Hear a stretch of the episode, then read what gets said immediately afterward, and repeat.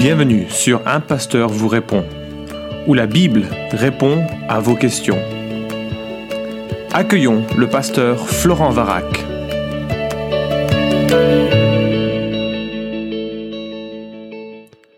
Bonjour à tous, bienvenue sur Un Pasteur vous répond, rebaptisé pour l'occasion Deux Pasteurs vous répondent, puisque c'est Guillaume Bourrin ici avec Monsieur Florent Varac. Et merci d'avoir pris la parole pour introduire ce Il n'y a pas de quoi, mon cher Florent, ça me fait très plaisir d'être avec toi pour cette série.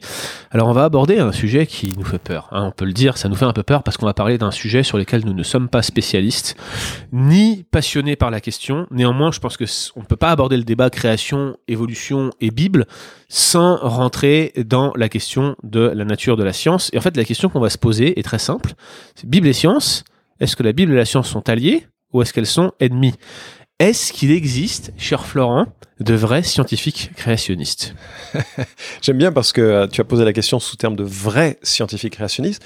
Si je proposais dans ce podcast un vrai scientifique créationniste, on dirait non il n'est pas exactement. Parce que justement ça fait partie des, euh, d'un consensus qui euh, euh, assez large aujourd'hui, hein, le processus du, du de l'évolution, avec une émergence graduelle de, de l'humain. Donc on est, on, serait bien embêté si on faisait venir un, vrai créationniste scientifique, parce qu'il ne serait pas admis dans nos discussions en tant que tel. Absolument. On, tout de suite d'emblée, on rejetterait sa qualification de scientifique parce qu'il est créationniste justement. Et qu'il est en dehors du consensus. Donc les deux, voilà, ça serait deux termes oxymorants, scientifique et créationniste. Ouais. Alors, euh, les scientifiques reprochent souvent aux pasteurs de faire de la science sans posséder la connaissance nécessaire, et moi je voudrais dire, ils ont raison. Oui, ça franchement. Alors, me concernant, enfin, on peut vous le dire quand on a débattu ensemble de qu'est-ce qu'on allait faire en fait, hein, qu'est-ce qu'on va choisir comme thème, hein, Florent et moi très franchement, on s'est dit que la science, euh, on voulait le refiler à l'autre. Hein. C'est ça. vous avez vu, là j'ai gagné, c'est qu'en fait c'est Florent qui répond. Alors, je note quand même que les scientifiques n'ont aucun problème à se faire théologien. Oui. Et euh, il faut au moins le noter avec un brin d'ironie, c'est-à-dire que ça va dans un sens mais pas dans l'autre. Ouais. Euh, les théologiens doivent laisser la science aux scientifiques, mais les scientifiques chrétiens se font facilement théologiens, même si leurs propos balayent sans sourciller des pans entiers d'une théologie longuement mûrie avec des siècles de réflexion. Absolument. Je trouve que c'est c'est quand même important de noter ce, ce cette dissymétrie. Extrêmement ironique. Euh, mais toutefois, ils ont absolument raison. La science est une exige une connaissance, une dextérité qui est vraiment le, le travail d'un spécialiste mm. sur toute une vie. Comme la théologie. Voilà. Mais euh, et donc il serait extrêmement téméraire et finalement idiot pour un pasteur comme moi de porter un regard scientifique. Donc et, vrai. et je pense qu'on est complètement d'accord avec ça. Pour, pour, être très sérieux maintenant, c'est vrai qu'on n'est pas habilité à le faire. Voilà. Par contre, est-ce qu'un pasteur peut être un observateur? De la question et du débat. Est-ce que la compartimentalisation de, des sciences humaines qui, qui devient extrême, c'est vrai, empêche généralement euh, d'avoir une connaissance et un avis sur tout Mais mm. aujourd'hui, je constate que cette compartimentalisation est un peu extrême. C'est-à-dire que le théologien ne doit pas parler de relations d'aide, c'est le domaine du psy. Il ne doit pas parler de science, c'est le domaine du scientifique.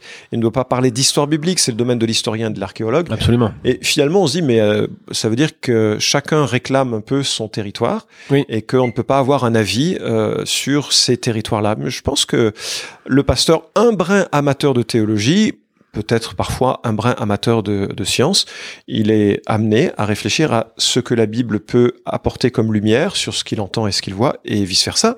Et en ce sens, c'est comme ça qu'on voudrait aborder ce podcast. Et puis je pense que c'est important que le pasteur le fasse, parce que comme tu as reçu des questions très spécifiques au sujet de la relation entre Bible et science avant de préparer ces, ces épisodes, eh bien un pasteur dans son église va certainement recevoir ce type de questions. Ouais. C'est même des questions qui reviennent toujours de la part des plus jeunes normal. Ils sont à l'école, on leur présente une théorie et ils lisent la Bible et ils se rendent compte que a priori ça s'accorde pas si facilement que ça. Ouais. Donc c'est normal qu'ils s'approchent de leur pasteur et qu'ils leur posent des questions. Voilà. Donc nous, on, on, enfin moi en tout cas, je souhaiterais aborder cette partie de, de ces réflexions sur Adam et Ève ouais. euh, plutôt sous l'angle de l'observation. On observe un certain nombre de choses. Est-ce que nos observations seront justes? Ben, je suis sûr qu'on va avoir une flopée de réponses qui seront parfois amicales et parfois un petit peu un, un petit peu euh, décalées avec ça. Ouais. Peut-être oui, contre. C'est légitime. On ne prétend aucunement posséder un savoir euh, suffisant pour euh, répondre pleinement à la question, mais euh, pour pouvoir observer un certain nombre de choses. Ok, alors observons ensemble, Florent. Bah, la première chose que je voudrais observer, c'est que la science n'est pas immunisée des a priori de ceux qui la formulent. Comme n'importe quelle discipline, en fait. Bah, comme n'importe quelle discipline, sauf que aujourd'hui, le science c'est le nouveau prêtre. Mm. Quand un scientifique dit, euh, les gens Mm. croient. Enfin, je- Ouais. j'exagère un peu, mais c'est quand même un référent aujourd'hui presque absolu, parce que notre monde est en manque de référents. Ouais. Mais euh, Mais c'est pour ça que le scientifique, il, en fait, il peut, il peut tout faire. Il peut parler théologie, il peut parler histoire. Finalement, la science a accès à tout, réinterprète tout, relie tout, Ouais. et, et, et, et- personne n'est libre de son présupposé, même en science, malheureusement. Alors moi, ça, ça m'amuse particulièrement donc dans un autre domaine puisque mes parents sont dans le, le monde du nouvel âge avec une perspective assez différente. Mm. Et chaque fois qu'ils parlent, ils font référence à un scientifique. Ouais. Un grand scientifique de haut niveau dit, Mm. et c'est un absolu. Donc c'était, c'est un peu mignon. Alors ça, ça n'a Mais- rien à voir avec mais notre les débat. musulmans font pareil. Regarde les miracles scientifiques du Coran qui ont été observés par moult scientifiques. C'est- C'est c'est en fait un argument massu, moderne, la science comme euh, dernier mot en quelque sorte. D'accord. Alors euh, tout ceci pour euh, pour dire donc euh, la science n'est pas immunisée de ces a priori. Mhm. Il y a des grands enfin des grands cas célèbres dans l'histoire de la science euh, qui sont embarrassants, mais d'ailleurs euh, en théologie aussi. Enfin l'embarras n'est que très humain. Mais je pense par exemple à, à- au crâne de Piltdown, euh, le fait qui était observé, hein, qui était soi-disant le chaînon manquant. Euh, ça, c'était son interprétation. Et il faudra attendre 1959 pour reconnaître que ce squelette était une fabrication trompeuse. Euh, un ami entomologiste, donc c'est un spécialiste des insectes, me faisait remarquer que Stephen Jay Gould, qui est euh, l'un des porteurs du, euh, de la, la nouvelle, la bonne nouvelle de l'évolution, qui est décédé maintenant, euh, était favorable à des sauts rapides, c'est-à-dire qu'il était, euh, euh, il ne voyait pas une évolution forcément graduelle, mais que des des, euh, des changements majeurs avaient lieu sur de très courtes périodes de temps, Ouais. en- notamment parce qu'il n'y avait pas toujours les informations fossiles qui permettaient de- d'attester de transition. Ouais, ouais, ouais. Mais j'ai appris, c'est cet homme qui me disait ça avec un, un- un petit peu de malice euh, et un, un petit sourire au coin. Il m'a dit, euh, Gould était socialiste et sa vision révolutionnaire de l'histoire euh, s'accordait bien avec sa vision révolutionnaire du changement scientifique. Je trouve ça délicieux parce que ce sont des hommes, et comme, comme toi, comme moi, avec Mhm. leurs présuppositions. Euh, la deuxième euh, observation que je ferai, c'est que la science est consensuelle, Euh, dans le sens où si quelqu'un n'est pas d'accord avec le paradigme contemporain, il n'obtiendra ni bourse de recherche, il n'obtiendra pas les postes majeurs dans une fac parce que ses collègues le rejetteront, et il ne sera pas publié. C'est une réalité. Hmm. C'est aussi une réalité saine dans le sens où ça permet d'authentifier les vrais scientifiques des, des faux. Donc bien cette sûr. cooptation, elle est, elle est aussi, elle a sa, elle est, elle est aussi des, elle est aussi bonne. Mais ça veut dire que l'émergence de pensées concurrentes et différentes ne peut pas se faire au sein d'un consensus. Si vous voulez vous en convaincre, je vous invite à voir le film documentaire de Nathan Frankowski, Expelled, No Intelligence Allowed. Mhm. Euh, et c'est un juif qui fait ce film. La raison pour laquelle je le dis, c'est que c'est pas le film chrétien typique, hein, qui, euh, qui occulte un peu les, les données. C'est un juif qui fait l'examen un peu de ces euh, grands scientifiques ou professeurs d'université qui se sont fait expulser de leur chaire euh, d'enseignement pour des raisons de croyance euh, euh, sur des euh, ou des recherches qui étaient un petit peu marginales par rapport au consensus actuel. Euh, j'ai appris, et je l'ai appris de William Lane Craig, qui, encore une fois, n'est pas forcément proche de l'autre camp. Hein. Il est, enfin, c'est un, Mm. je ne connais pas ses- son avis sur Adam et Ève, mais William Lane Craig est un philosophe des sciences, et il dit, il semblerait que euh, euh, un scientifique issu de Harvard, du nom de Jensen, Nathana- Nathanael Jensen, il a un doctorat de l'université de Harvard. Là encore, c'est pas le dernier des bonnets, s'il est à ce niveau. Et il a fait un travail de recherche à partir des euh, taux de mutation de l'ADN mitochondrial par génération, à partir des données publiques sur Internet, pour en conclure que l'ensemble du monde provient de trois femmes. Ça, euh, personne n'accepte de contredire son art- ses articles et ses recherches parce que ça va tellement à l'encontre du Mm. modèle actuel que c'est simplement ridiculisé. Mais ça veut dire que le débat pas, ne trouve pas de réponse. Il n'y a pas de débat. Euh, la science est consensuelle et je crois que euh, ça, ça signifie euh, qu'il faut, faut reconnaître cet aspect que c'est compliqué pour quelqu'un qui a un avis différent de, de percer. Troisième remarque euh, d'observation sur, euh, sur cela, les progrès se font, à- ou les, les progrès ou les changements de paradigme se font euh, à partir des marges et non à partir du consensus. Toujours. Et c'est ce que révélait un, un- un épistémologue de, de, de science, hein, Thomas Kuhn, Thomas Samuel Kuhn, c'est un, un ouvrage inégalé qui s'appelle La structure des révolutions scientifiques. Et il argumente que les révolutions scientifiques n'ont jamais lieu au sein d'un paradigme reconnu, au sein d'un consensus, mais par le biais de recherches qui s'intéressent aux incohérences ignorées du modèle contemporain et principal. Et au départ, les modèles méprisés euh, parviennent parfois, pas toujours, à, à devenir le paradigme émergent euh, principal. Amen. Donc ça, c'est une observation. Je, je pense que les philosophes des sciences diront enfin, ce que je dis est relativement acquis. Je ne parle pas contre quelqu'un en particulier, mais, mais plus sur une, euh, sur une, une réalité. Alors, du coup, est-ce qu'il y a une théorie émergente, puisqu'on en vient là, hein, puisqu'il y a une théorie émergente qui serait autre que le darwinisme? Alors aujourd'hui, les théologiens, euh, pardon, les scientifiques Les darwinistes, les théoriciens darwinistes euh, disent absolument pas. C'est la, c'est la meilleure explication. Ouais. Euh, alors je me suis intéressé un peu au- au- à, à ce- cette question. Je sais pas si j'ai les bonnes sources et je, je confesse ma limite. Hein. Oui, j'ai appris euh, qu'au 19e siècle, il y avait quand Ouais. même des perspectives euh, com- en compétition. Il y avait Charles Darwin euh, sur l'origine des espèces par Mhm. le biais de la sélection naturelle ou la préservation de races favorisées dans la lutte pour la vie. C'est la traduction du titre euh, Ouais. complet euh, de l'ouvrage de Darwin, qui lui euh, évoquait une conception euh, fonctionnaliste du monde. L'évolution est mue par la contrainte de l'environnement qui génère des mutations aléatoires, engendrant des nouvelles fonctions et des nouvelles espèces au sein du vivant.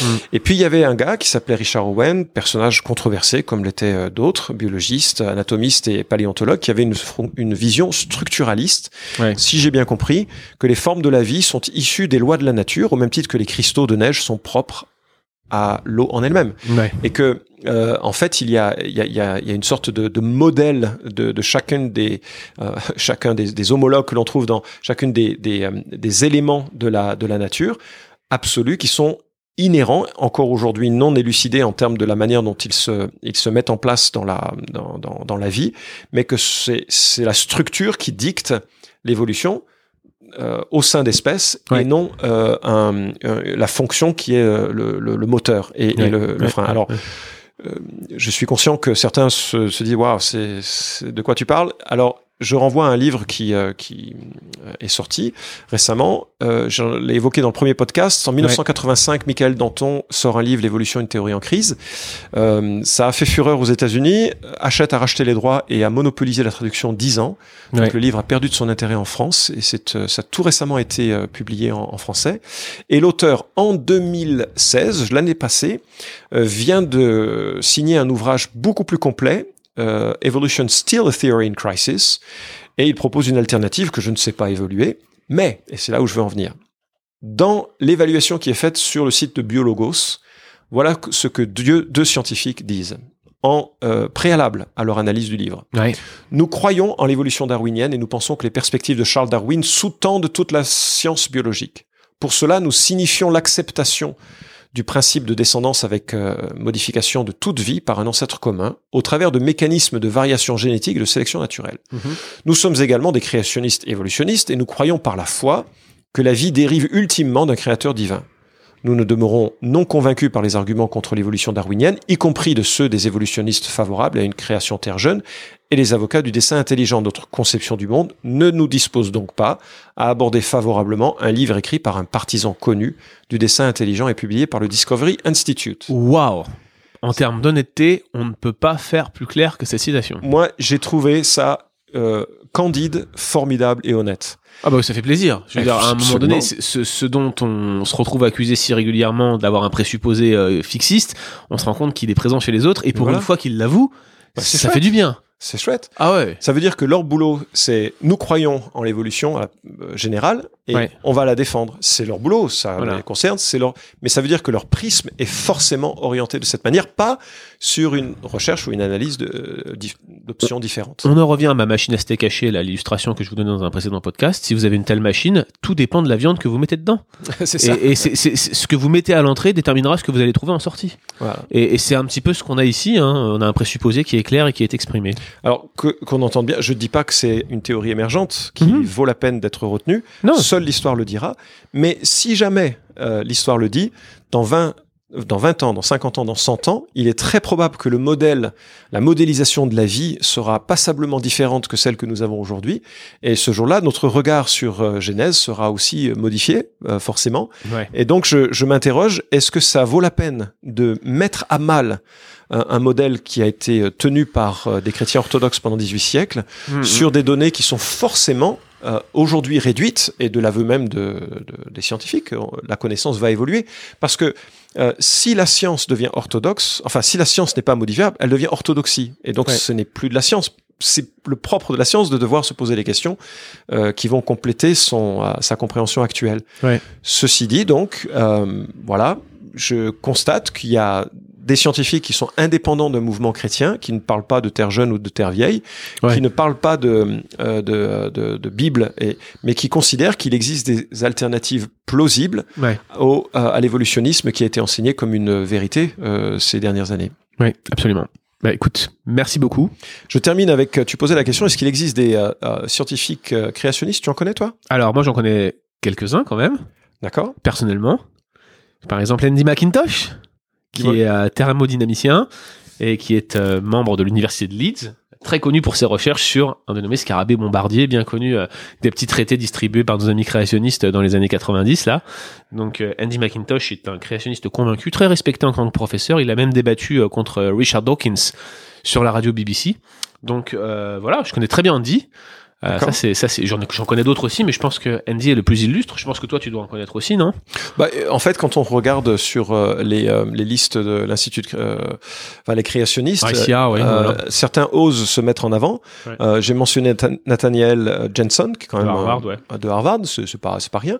Mhm. Mais euh, un certain nombre d'entre eux aussi signent par pseudonyme parce qu'ils ont peur des représailles sur leur travail de professionnel. Absolument. Et moi, je citerai euh, ce qui s'est passé pour André Hagen, qui, euh, on peut parler clairement, hein, notre ami André Hagen, qui est donc un, théologien, et un bon théologien quand même, André Hagen, hein, mais c'est un scientifique euh, français, créationniste, généticien. Il, a, il faisait partie de l'équipe qui a décodé le, le, le génome de la vache.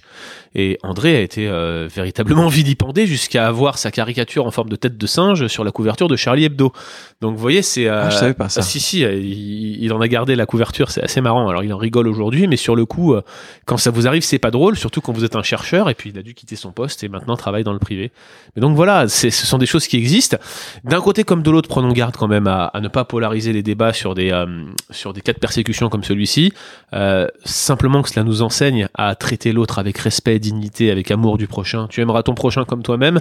Ça inclut les créationnistes, ça inclut les évolutionnistes, ça inclut les pêcheurs que nous sommes tous et nous avons besoin de nous souvenir de cela. Hein je pense Ouais, que c'est tout à fait. En tout cas, ce qu'on voudrait, on a voulu souligner dans ces podcasts, c'est que la lecture euh, de Adam et Ève comme euh, premier couple, euh, elle a du sens. Ouais. Elle n'est pas nécessairement là ce qu'il faut retenir de- d'un débat go- global, mais pour nous, elle a du sens et on voulait Mm. la présenter. C'était très important. Je, je voudrais quand même souligner un- et tirer mon chapeau à Lydia Yeager, qui euh, depuis quelques années organise des rencontres euh, sur le thème de la Bible et de la science. C'est quand même sa spécialité. Et elle invite des scientifiques créationnistes. André a été invité. Donc je pense que c'est important de souligner que ce souci d'ouverture est partagé par les personnes avec lesquelles on est un peu en désaccord sur ce sujet.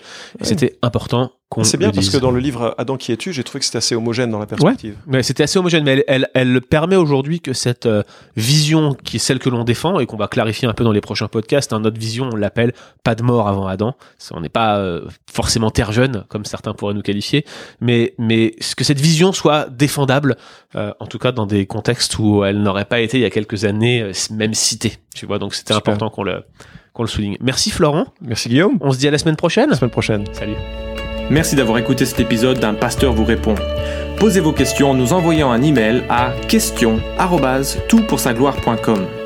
Retrouvez cet épisode et tous les précédents sur notre site toutpoursagloire.com.